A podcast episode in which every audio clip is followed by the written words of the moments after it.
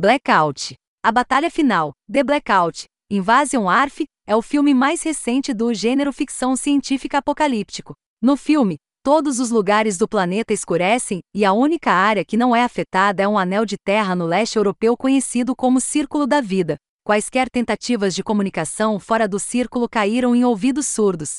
Assim, as pessoas dentro do círculo enviam unidades de reconhecimento para explorar o que aconteceu além de suas fronteiras e não encontram nada além de cadáveres e devastação. E algo causou blackout e está matando quase toda a vida na Terra. Mas o que? E a humanidade pode lutar contra isso? Sob o governo soviético, a ficção científica russa tendia a ser profundamente cerebral.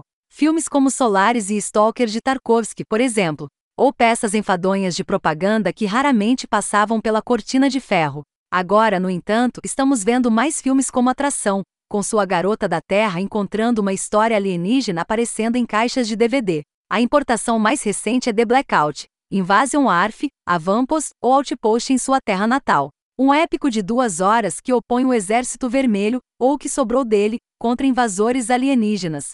É esta a resposta russa ao Dia da Independência? Um evento inexplicável mergulhou o mundo na escuridão. A borda ocidental da Rússia e alguns países vizinhos sobreviveram, mas o contato com o resto do mundo foi perdido. Missões de reconhecimento logo após a fronteira da zona de quarentena relatam todos os mortos e ataques de estranhas figuras humanoides. Missões mais profundas não retornam. Depois de um ataque a um posto militar avançado na orla do Círculo da Vida, como é chamado por ursos furiosos, nada menos. O governo envia uma equipe para a zona de quarentena. Entre eles estão Oleg, Alexei Shadov, Nightwatch, Daywatch e Aliona, Lukery Ilyashenko Densitodev, o médico da unidade. Os dois coincidentemente ficaram juntos enquanto estavam de licença, pouco antes de o mundo ir para o inferno. Há também Sasha, Artyom Markarian, que de alguma forma ganhou uma conexão com as mentes dos alienígenas. Enquanto na zona, um alienígena Ei, Artyom Kashenko, índigo, se revela aos humanos. Ele também diz a eles que sua espécie está na Terra há milênios, abrindo caminho para uma invasão. Um que ocorrerá nas próximas 24 horas. Filmado com um orçamento de cerca de US 5 milhões de dólares, The Blackout, Invasion Arf certamente parece bom. As cenas envolvendo os militares foram obviamente filmadas principalmente com tanques reais e outros equipamentos. O CGI para o resto é muito bom, assim como algumas das cenas de destruição que vemos na zona de quarentena. Existem também várias cenas de tumultos em grande escala nas cidades restantes do mundo. O corte original de The Blackout, Invasion Arf está listado como rodando há pouco mais de duas horas e meia. A cópia internacional que vi, entretanto, tinha pouco mais de duas horas de duração. Perder meia hora pode explicar, porque houve momentos em que parecia que eu havia perdido um ou dois pontos da trama. Há também dois diretores creditados, Egor Baranov, Gogol, The Beginning, e Natalia Enker, que é acreditado com a versão em inglês. Tradução e dublagem provavelmente também não ajudaram em nada. Dito isso, você pode acompanhar o filme e tudo será explicado. O que é bom porque The Blackout, Invasion Arf tem alguns conceitos interessantes para ajudar a diferenciá-lo de outros filmes de invasão alienígena. Conceitos que não vou estragar.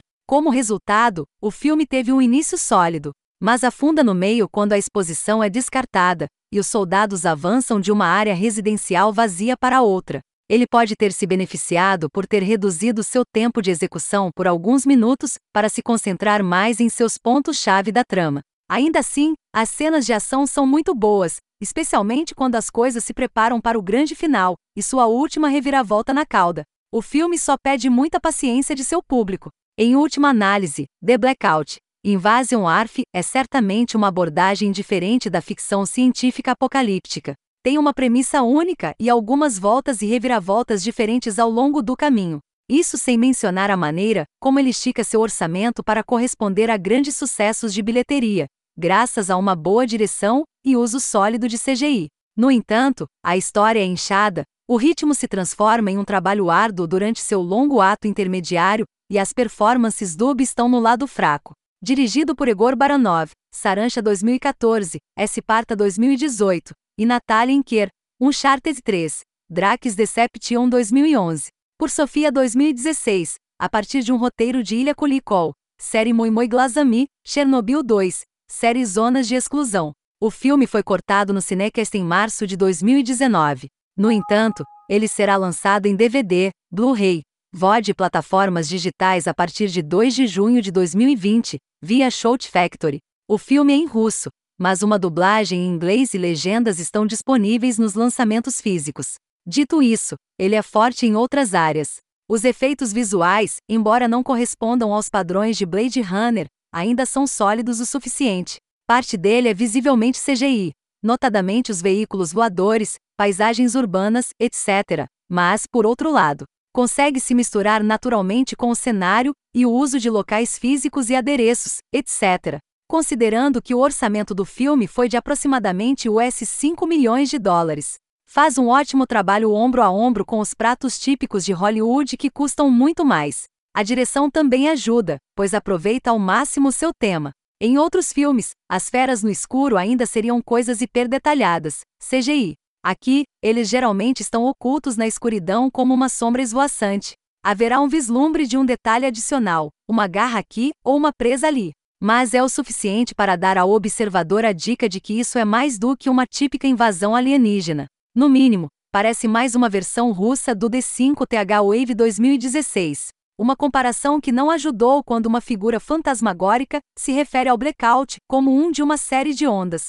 O enredo é pelo menos mais interessante do que D5TH Wave, exceto pelo fato de parecer uma confusão.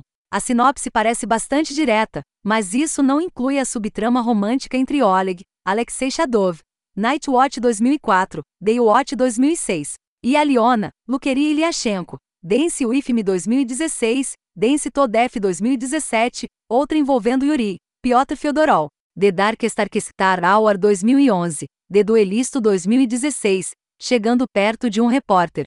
Um motim no centro da cidade que parece particularmente pertinente nos dias de hoje, e um vilão misterioso chamado ID, Artyom Kachenko, Índigo 2008.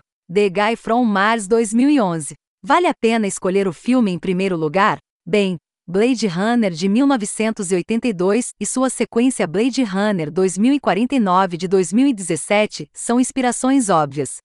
Suas grandes cenas de tecnometrópole com carros voadores, a trilha sonora temperamental de Vangelis e até mesmo algumas das cinematografias codificadas, por cores de sua cena realmente vão para a vibe de Runner. Embora o misture com sua unidade de reconhecimento que lembra um pouco o pelotão de Aliens de 1986.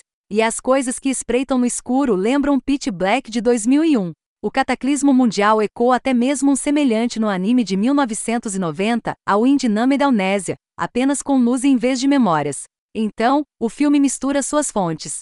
Este último é um trecho obscuro, pois há muitas outras histórias de catástrofes globais por aí. No entanto, se essa referência não lembrasse os espectadores dos animes da velha guarda, a dublagem em inglês do filme o faria. A atuação é irregular, com algumas performances soando um tanto boas e outras soando forçadas e estranhas.